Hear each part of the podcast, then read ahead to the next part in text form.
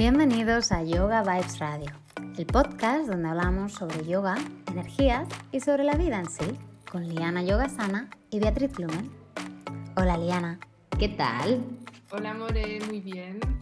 ¿Y vosotros cómo estáis? Bueno, espero que todo el mundo bien. Eh, estamos grabando de nuevo un episodio para el podcast después de que la semana pasada nos reunimos en directo a hablar de invertidas y del super taller que hicimos el sábado. ¿Cómo has tenido la semana, Ali? ¿Qué semana? Si no la he visto pasar. Yo tengo la teoría, ya se lo dije a Liana, de que el 2020 fue rápido, el 2021 fue un poco más rápido, pero es que el 2022 se está llevando un ritmo que es que ya estamos en marzo, señoras y señores, ¿cómo puede ser? Lo que intento hacer siempre es recordar algo que, dijo Berta, que es astróloga, que le invitamos aquí, que me pareció, ¿no? Que, mm. Beatriz y yo la consultamos para nuestros proyectos. dijo 2022, se trata de disfrutar del proceso. Y siempre que estoy ahí en la, ¿no? corriendo, digo, vale, estoy disfrutando de lo que estoy haciendo, que estoy haciendo. Entonces ahí es guay, paras un poco. ¿no? Bueno, y cuéntanos, yo siempre te pregunto, yo siempre sé que hay, pero siempre te pregunto a ti, siempre te paso la pelota. ¿De qué vamos a hablar hoy, amiga? Pues vamos a hablar eh, de experiencias nuestras con el yoga y eh, precisamente de las posturas que más nos han costado hacer, postura entendiéndose como asana, ¿no? Como aquello que hacemos en la esterilla, que a veces también se refleja en la vida, ¿eh? pero de momento, al principio, postura de yoga que más nos ha costado. Bueno, esto es un temazo en cierto modo porque también lo aterriza un poco, ¿no? Es como que cuando eres profe de yoga, todo el mundo se cree que eres súper flexible y súper fuerte y súper zen y súper pacífica y súper todo espacio amor y al final el yoga es una práctica, ¿no? Que es lo que decimos nosotras siempre y, no siempre ha sido como es hoy. Es una evolución de un poco a poco. Claro, no se ve todo ese esfuerzo. Esto lo, a veces me viene a la mente cuando ahora en clase ¿no? hay que demostrar más en el online, porque si no la pantalla se queda en blanco. y estás ahí haciendo las posturas mientras hablas, mientras miras pantallas miras que haya conexión bien, que se te escuche bien, que los pies de los demás en las mini pantallitas estén bien y tal. Y dices, ostras, ¿no? ¿Cómo, ¿Cómo se acostumbra el cuerpo no solo a realizar la postura, a demostrarla, además, a hacer otras acciones y que parece que no cueste, ¿no? Y, en realidad es lo que dice, vea, por detrás hay horas invertidas para que eso ya no parezca esfuerzo. Entonces, eh, ahí hay un espejismo cuando vemos al profe hablar en un cuervo, por ejemplo, explicarlo y quedarse en el cuervo, un rato no se ve que por detrás hay una preparación. Sí, es, es algo que siempre llama mucho la atención, ¿no? Sobre todo cuando Recuerdo cuando estaba en, India, ¿no? Y ves a, la gente que viene, venía a, los, a las formaciones y cada mes teníamos nueva gente, ¿no? Entonces hay muchos tipos de alumnos. Hay alumnos que quieren, que han decidido que quieren ser profes de yoga, no han hecho yoga jamás, pero les mola el rollo de vivir en mayas, ¿no? Hay, gente que lleva muchos años dedicado a la práctica, ¿no? Y es como mucho más estudiosa, va con su libro de, los sutras, eh, quiere ir a clase, toma como un montón de apuntes de todo, eh, no va ni a la playa porque tiene que estar ahí estudiando. Liana se está riendo al otro lado de la pantalla, no sé si se siente un poco identificada. Y yo es así.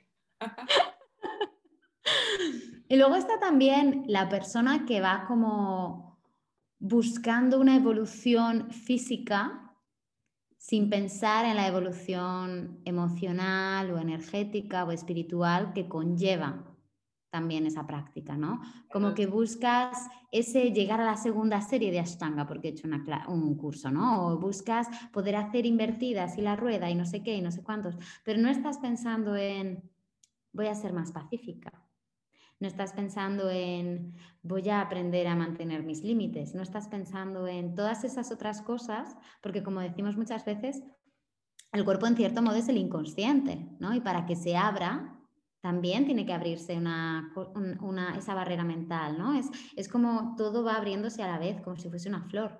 No pasa una cosa y no pasa la otra. Si tú estás rígido, rígido, rígido, hacer la rueda te va a costar la vida. Si no sabes poner límites eh, y no tienes tal, tener, saber aguantar un handstand o un sirsasana o una esta de cabeza, te va a costar la vida también porque no tienes esa fortaleza contigo, en cierto modo. Entonces, es como muy curioso ver cómo desde fuera pensamos que todo siempre ha sido así y nos olvidamos de que es un, es un proyecto a largo plazo para cada uno de nosotros. Y cada uno de nosotros, cada una de nosotras tiene sus propias lecciones ¿no? y su propio recorrido. Claro, esto es, brutal. Lo que justamente mm, he aplicado casi siempre es la humildad en el proceso.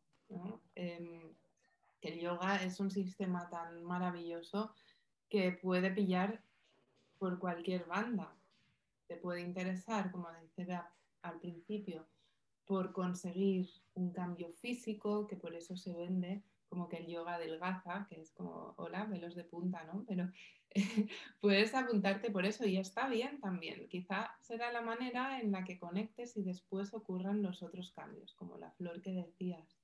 Entonces es un sistema diseñado pues como las sendas ¿no? del yoga que te puede atraer por el tema devocional, porque en tu vida en ese momento necesitas agarrarte a algo y, eso es lo que va a venir a hacer en ti, descubres que, bueno, también te puedes mover y que mira, que igual eres más flexible de lo que pensabas o al revés o menos y sigues esforzándote y ahí es cuando la mente empieza a flexibilizarse y ocurren los cambios.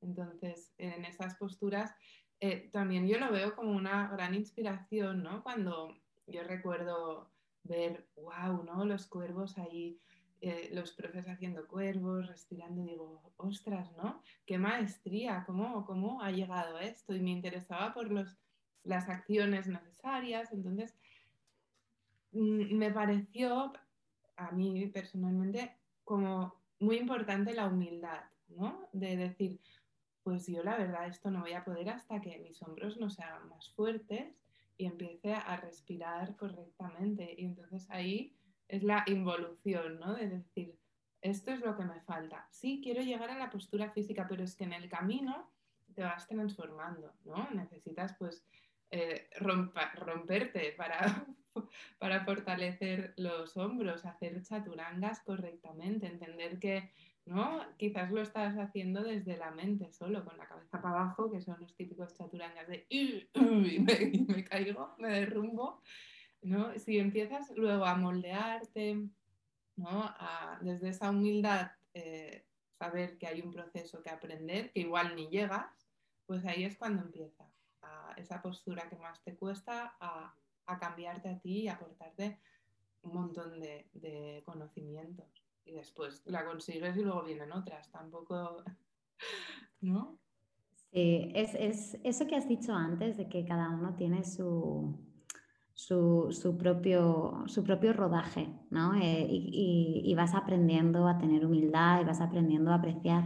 Yo creo que tampoco hay un camino bueno y un camino malo, ¿sabes? Eh, recuerdo cuando estaba en India había mucha gente que...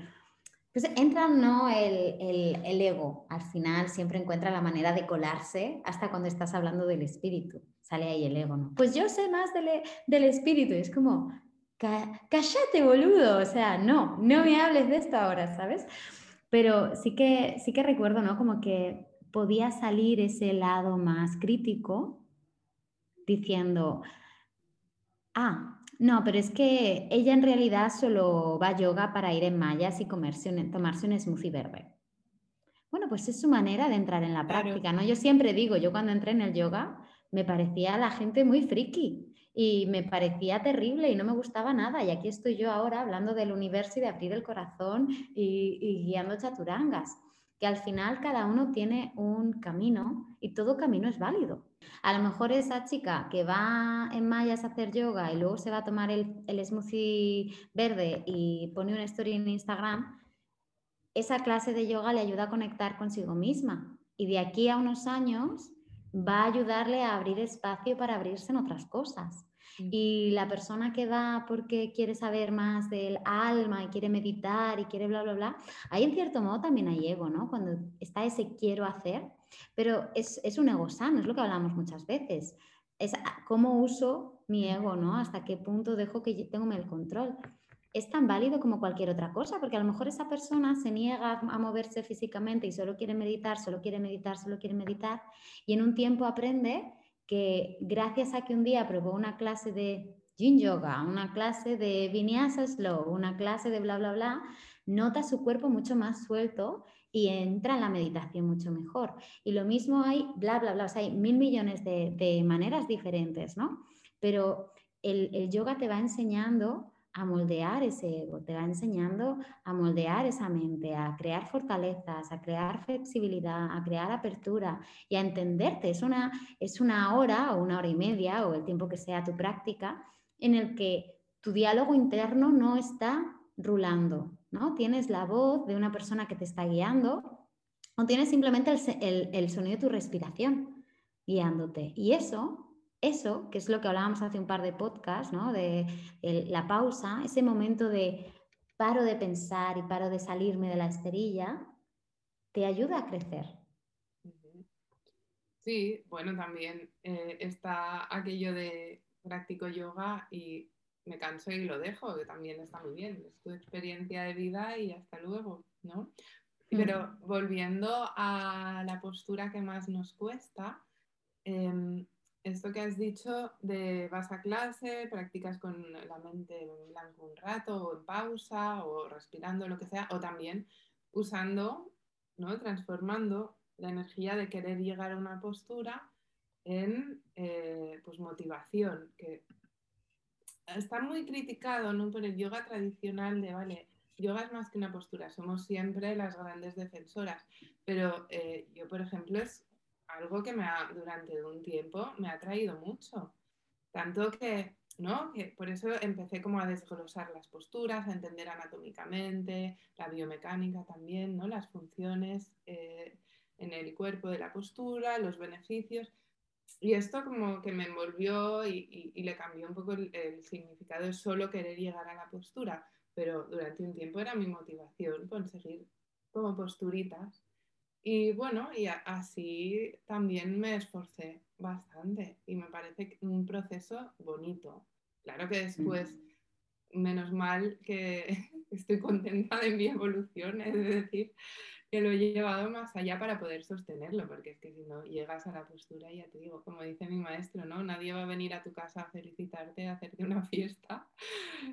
entonces, ¿de qué sirve tampoco, ¿no? Para tu ego, felicidades, bueno pero luego hay más, ¿no? Está bien usar las posturas como gancho, ¿no? Al final es una motivación extra, ¿no? Pero también saber sacar disfrute. O sea, lo hablábamos con las invertidas. Yo me lo paso súper bien jugando a hacer invertidas. Yo me lo paso súper bien jugando a hacer eh, equilibrios de brazos. Pero también son posturas que a mí al principio me costaron mucho, porque yo cuando empecé en yoga tenía cero fuerza. Tenía cero. ¿Qué? ¿Qué postura te costó más? Es que al principio me costaba todo. O sea, yo, Lee, eh, no tenía nada de fuerza en la espalda, cero fuerza en, espalda y en brazos. Y venía con un problema que es crónico en, en el hombro izquierdo. Entonces, cualquier cosa que fuese plancha, que fuese chaturanga, que fuese perro boca abajo, incluso me dolía una barbaridad sostenerlo. Mm. Entonces, ver que a lo largo de los años ese dolor disminuía, esos, esas esguinces cervicales dejaban de aparecer, eh, era capaz de sostener un plancha, era capaz de sostener un chaturanga, era capaz de ¿no? E-, era, iba ganando, porque es lo que hablábamos, ¿no? A mí lo que me... Todo al final son experiencias y aprendizajes y cada uno enseña desde su prisma. Desde mi prisma, el ir ganando fuerza física me ha también aportado fuerza mental, ¿no? De, de plantar límites, de poder decir esta soy yo, de poder decir hasta aquí sí, hasta aquí no, cosa que antes me costaba una barbaridad. Entonces, para mí no era muy flexible, pero desde luego era muchísimo más flexible que fuerte. Entonces, cualquier cosa que implicase fuerza, que en Astanga la fuerza es, algo que, está muy presente, ¿no? Cuando empiezas con vinyasas eh, y mezclas un poco de rocket o mezclas un poco de, invertidas y demás, necesitas trabajar esa fuerza. Mm. bueno, necesitas, entiéndeme. Eh, ah, es que ahí está un poco la clave, ¿no? Que em, el yoga viene a equilibrar, como tú dices, cuando hay mucha flexibilidad muchas veces falta fuerza. Cuando somos muy fuertes, ejemplo, ¿no? Típico, típico cuerpo que se ejercita mucho pues corriendo, ¿no? Hay mucha fibra muscular, fibrados. Entonces, para equilibrar va a necesitar, ¿no? Eh, como hay fuerza, pues flexibilidad. El músculo estará tenso y es, son cuerpos que les cuesta más estirar. La típica persona que dice, no, no soy nada flexible. Bueno, date tiempo. Entonces, el yoga es es eso que permite fuerza y flexibilidad como equilibrio, se sostiene todo cuando consigues eh, eso, equilibrarlo, ¿no? Y ahí está el gran reto, en que lo que no te apetece es lo que más te va a aportar. Totalmente. La fuerza a mí también me costó, ¿eh? Mm, y fue a base de pico y pala, cada día un poco, cada día cuesta menos, ¿no? Pero también te tienes que demandar un poco más. Entonces es encontrar eso y bueno, tomar hábitos. Yo creo que también algo que al principio nos cuesta mucho entender es que en el yoga está siempre esa, ese, ese conjunto de dos fuerzas. Mm. Hay una parte ¿no? que busca, imagínate, Pachimottanasana, cuando estamos sentados, piernas extendidas delante, pies en flexión y nos derretimos hacia adelante, ¿sí? Mandamos el... No estamos simplemente ahí quietos, mm. tirados y ya está. Creo que se llama el gusano en Yin Yoga, ¿no? Eh, yo no lo llamo así, Caterpillar. Caterpillar es gusano, ¿no? Em, bueno, esa fuerza que estamos diciendo es estira azúcar. sí, estira azúcar, sí, exactamente. Entonces, si yo simplemente me derrito así, Realmente estoy poniendo presión, depende en qué, y estoy trabajando más la fascia que lo que es el, tono muscular y estoy no estoy creando tanta flexibilidad en músculo como podría si estoy haciendo un, conjunto de fuerzas, ¿no? Si por un lado estoy activando eh, piernas, estoy activando todo, estoy alargando espalda y por otro lado estoy buscando bajar, pero no estoy buscando bajar de cualquier manera hay un conjunto de fuerzas, ¿no? Hay una fuerza que alarga y hay una fuerza que te manda hacia adelante. Y es que eso al final es lo que te va enseñando el yoga, que al principio de cuando empiezas, ¿no? Ahí me da, me da rabia, entiéndeme. Cuando voy en clase y veo que alguien está simplemente haciendo la postura así como si fuese un muñeco de trapo, es como, estamos en yoga, no estamos en la cola de la compra. regálate esa presencia, regálate ese esfuerzo en ti mismo. Es un clic yo hice el clic cuando eh, me explicaron este concepto que describes, que es Tirasuka Asanam, ¿no? la definición de asana, postura, en los Yoga Sutras de Patanjali. Eh, capítulo 2, Sutra 46, Tirasuka Asanam. ¿Cómo se sostiene la postura en la esterilla, en la vida, con una tensión necesaria, pero también algo de bondad, ¿no? Un poco el yin y yang, como, como pachurrado como un trapo, sino con, con cierta tensión corporal que hará que sea más que un estiramiento. ¿no? Esto podemos hacerlo en un podcast aparte de Estirasukan, profundizarlo, porque es que esto es un mundo. Pero sí, entonces no hay una postura que tú detectes como la que más te ha costado, sino la fuerza, que es un buen punto. ¿eh? Yo diría que en mi caso es el chaturanga, que en realidad es un poco lo mismo que cuando estamos muy flexibles, ¿no? Es, hoy qué divertido el yoga, se te da bien hasta que lo haces tanto que los ligamentos sufren. Entonces, o te lesionas o antes de lesionarte conoces un osteópata, que es lo que me pasó a mí, que era Marian, que como no se calla, me dijo tal cual, Lee, o empiezas a trabajar la fuerza o se te acabó el yoga en dos años, así. Y cuando me dijo esto, fue como cuando te, te pegan un sartenazo, ¿sabes? Como si me cayera un ladrillo en la cabeza, en plan, ¡oh, ¡qué miedo! Y empecé a, trabajar fuerza también y a través de chaturangas bien hechos, o sea, bien hechos. Bien hechos. Chaturanga hay que aprender a hacerlo bien, porque Eso en clase, además, a mí me da como el tic. Tú sabes que tengo una cosa y cuando veo chaturanga raro es como, eh, que te vas a hacer daño, muchacha, no, así no. La mayoría de los que veo no, no juzgo a nadie, pero incluso de profesores por Instagram, por favor, y los perros boca abajo igual, esa espalda alta, socorro. Es que así no vamos a llegar a ningún lado. Perro boca abajo, tela, ¿eh? También, hacerlo ¿no? Con la alineación aún, pero como el cuerpo se va, cambiando, a veces, ¿no? Yo después del embarazo ni os cuento, pero es que antes, como decía vea cuando tienes una tensión además crónica o un tema crónico en el cuello, tienes que adaptar tu chaturanga, seguro. Luego va cambiando porque eso igual se disuelve, ¿no? Y yo qué sé, estás con los handstands, te lesionas un poco la muñeca y tienes que volver a cambiar para poder seguir de los pesos y tal. Entonces eh, es algo a revisar. ¿eh? El perro boca abajo también, tremendo. Es que al final yo creo que, que, las posturas te van enseñando lo que necesitas. Justo hice una, entrevista, una charla con, con, un chico hace poco y hablamos un poco de yoga y el concepto que él tenía del yoga era más como, sí, una práctica física. Una práctica física que te ayuda a estar más sano. Es como sí lo es, pero a mí el yoga me ha enseñado mucho más de mi mente que a lo mejor muchos libros.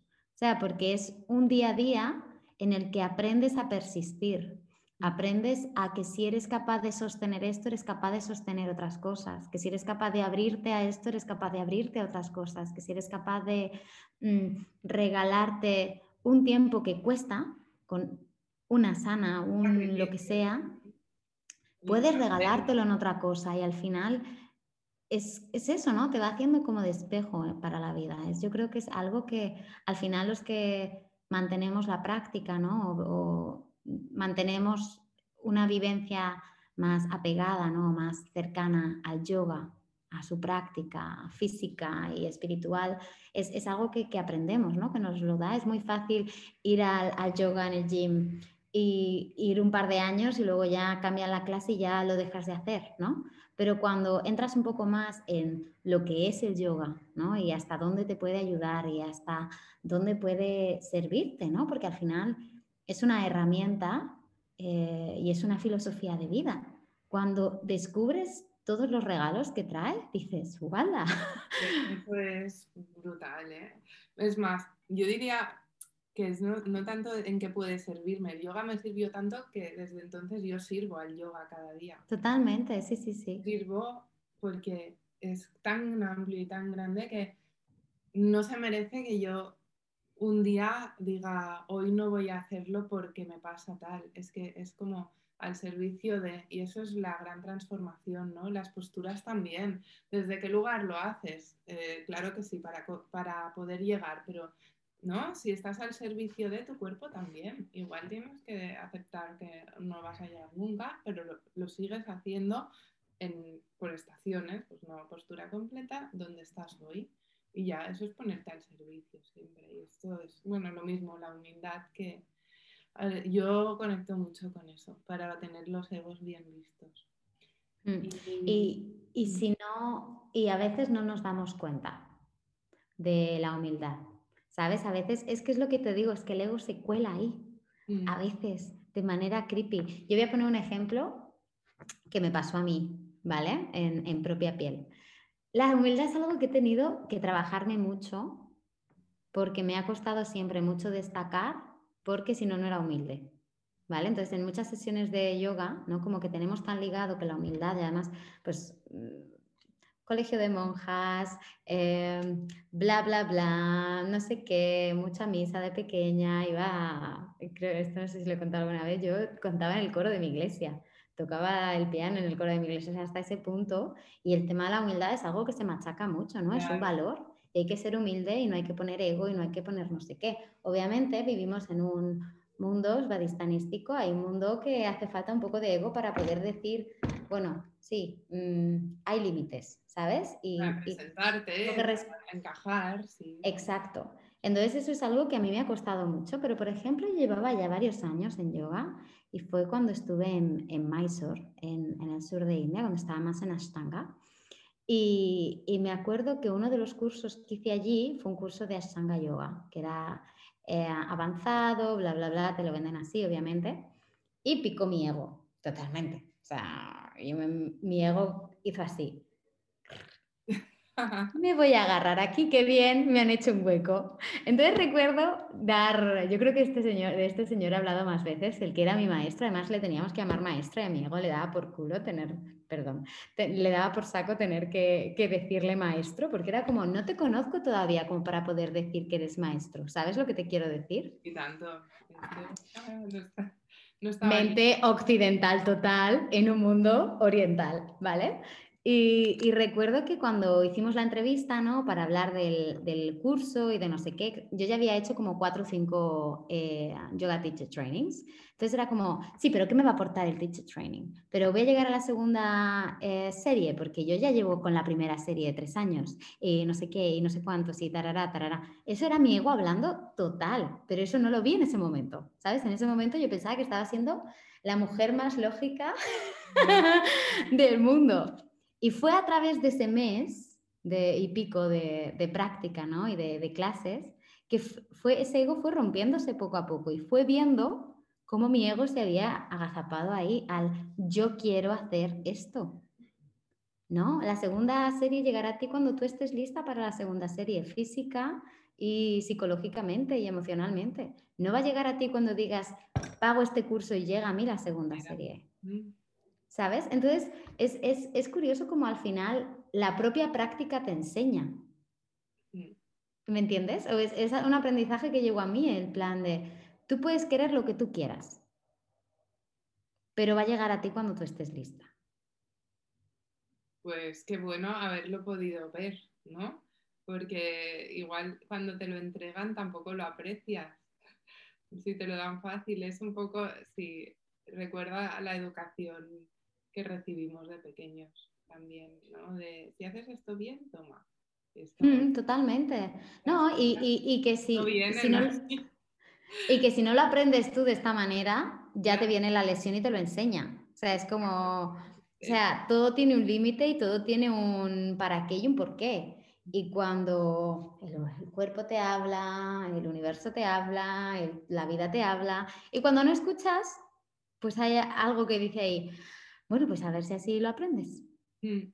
Pues en esto de la postura más complicada, es bueno recordarlo, ¿no? Como dice Bea, de llegará cuando estés lista y cuando sea para ti. Y mientras, disfruta del camino, disfruta de los aprendizajes, no te centres solo en esto, porque además cuando la mente ya llega un bloqueo, cuando quieres esto, solo te puedes fijar en lo que no llegas a conseguir. La postura no va a lograrse porque no estás en el ser, estás desde otro lugar, ¿no? No estás unido con pranayama, respiración, fuerza, no hay un equilibrio, ¿no? Es como unidireccional. Entonces, seguramente cuando ya dejas de perseguirlo así, desde ese lugar de es de repente se te presenta, ¿no? Como esta segunda serie, o como ha pasado en tantas posturas, que de repente haces un handstand que ni lo estás pensando y se te aguantó. Y, dices, ¿cómo he llegado aquí? Y según estás ahí, te caes. Porque estás en presencia. Desde claro. Y yo lo veo con mi hija de pie, que ahora está aprendiendo a ponerse de pie. Cuando, cuando se da cuenta que está de pie, se cae. Cuando ¿no? se distrae con un ruido, le dices, bien, se cae. Entonces, porque eso ocurre desde el lugar de conexión total del momento presente, no es otra cosa. ¿no? Si además has trabajado ya alineación, equilibrio, saldrá cuando estés listo, pero lista. Y ese era como un poco el mensaje. Por si queríais cotillear más de qué postura nos ha costado más, pues ya no tenéis la respuesta. bueno, el chaturanga sí, pero eh, fue un antes y un después. ¿eh? Y encima no entendía nada de lo que me decía mi maestro en inglés. O sea, que aprendí viendo vídeos de mí misma mostrando que, pues, ahora que me está diciendo de acciones y por cómo me tocaba, y ahora alucino. En fin. Vamos a cerrar diciendo que vamos a tener un retiro ya que se acerca en abril, primer fin de las plazas ya se están llenando. No sé si a estas alturas, cuando salga el podcast, eh, quedan, supongo que sí, pero pensaros lo que es una buena oportunidad de desconectar, de conectar a la vez, de practicar al aire libre, mm, compartir tiempo con personas que están con este propósito y también trabajar pues, eh, esos egos o ¿no? intentar, si, ay, no es para mí porque no sé si tengo el nivel, ven, no escuches español. Estás bien y es un lugar mágico, tiene un montón de bosque, un montón de naturaleza. Eh, vamos a estar al aire libre y vamos a reconectar, porque al final la naturaleza te da eso, ¿no? Te da ese canal, ese puente para volver a conectar con lo esencial, con eso que llena por dentro sin necesidad de que llene por fuera. Y a todas, incluidas Diana y a mí, nos va a venir súper bien tener un, un ratito, unos días de, de salir del ruido de volver a esa calma, de conectar entre nosotras, de conectar con la práctica, con, con ajustes, con, con, gente que está al final vibrando en, en tu misma sintonía. Y, y, nada, y qué mejor que, que empezar a abrir, digo yo. Que ya empezará el buen tiempo, qué mejor empezar a abrir, abrir que, que conectadas y con, con gente bonita alrededor y en un entorno tan mágico como este. Pues sí, amores, escribirnos para el tema precios y tal, está muy asequible para, para llegar a, a, nosotros y que no sea prohibitivo. También esto apreciarlo. Con suerte os, os animáis a acompañarnos y hacemos un, un retiro súper bonito entre todas y todos. Nada, amores, eh, nos vemos o nos escuchamos la semana que viene. Hablaremos de Oponopono o Hoponopono Bueno, gracias por acompañarnos, gracias Lee por tu tiempo también. Me encantan estos ratitos juntas. Y nada, nos vemos por redes. Si te ha gustado el episodio, porfa, darnos un poquito de amor, comparte con tus contactos, comparte en tus redes y ayúdanos a llevar a más gente.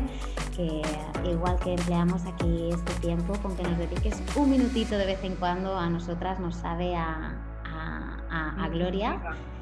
Y nada, que tengas una semana mágica, que te dediques tiempo a ti, a tu práctica y a, y a tu respiración. Y nos vemos el lunes que viene. Namaste. Un besito a todos.